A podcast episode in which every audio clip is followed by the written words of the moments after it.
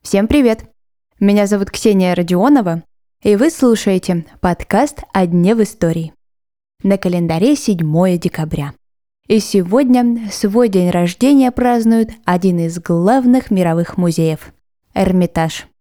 Сегодня узнаем, кто был инициатором строительства Зимнего дворца, сколько всего зданий в Эрмитаже и что посмотреть в музее нужно обязательно.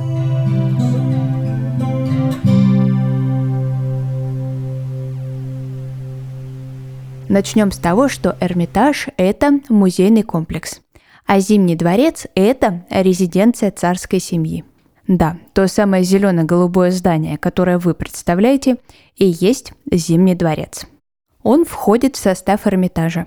А еще главный штаб, малый и большой Эрмитажи, Эрмитажный театр и некоторые другие исторические здания. Строительство Зимнего дворца началось во время правления императрицы Елизаветы Петровны, дочери Петра Великого.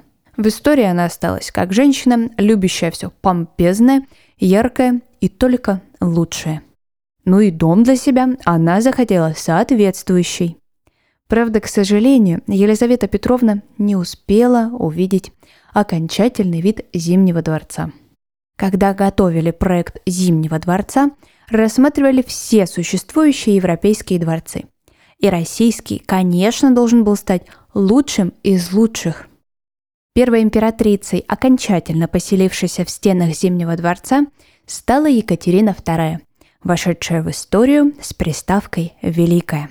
С именем этой императрицы связаны масштабные преобразования не только по всей стране, но и в здании Эрмитажа. По ее поручению были построены Эрмитажный театр, Малый и Большой Эрмитажи. Именно она начинает собирать коллекцию музейных экспонатов. И именно Екатерину II считают основательницей Эрмитажа. От французского Эрмитаж – это место уединения, келья, приют отшельника. Впервые само слово «Эрмитаж» можно было услышать применимо к малому Эрмитажу. Там Екатерина устраивала свои постановки, игры в карты и другие между собойчики – как музей свою работу Эрмитаж начал еще в имперское время. Это не какое-то недавнее изобретение. При правлении Николая I было открыто здание нового Эрмитажа. То самое, где атланты держат потолок.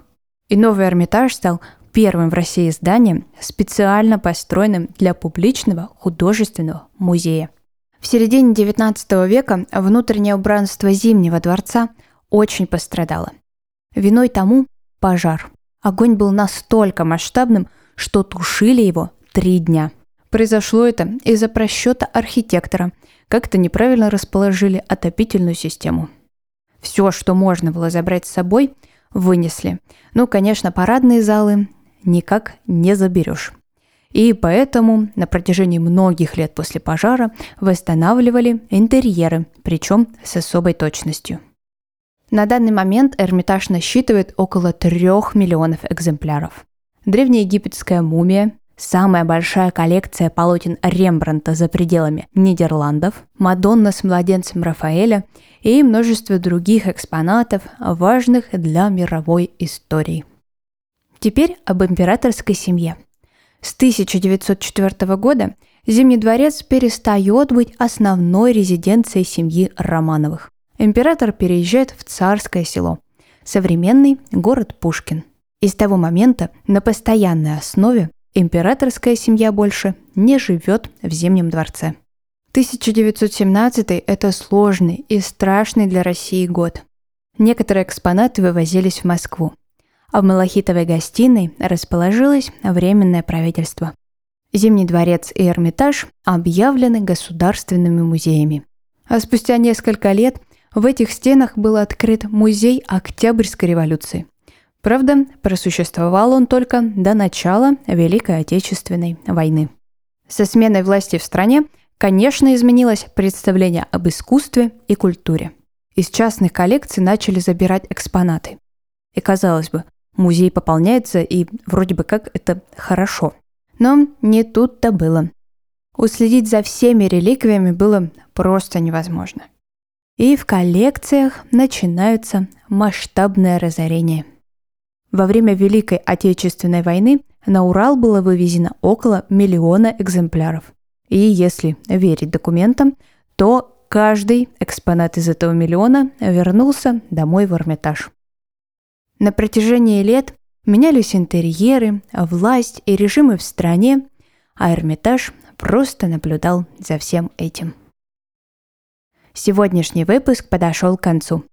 Не забывайте подписаться на подкаст на календаре, поставить ему 5 звезд, если слушаете в Apple подкастах, и сердечко, если слушаете в Яндекс Музыке. Желаю вам хорошего дня. Услышимся совсем скоро.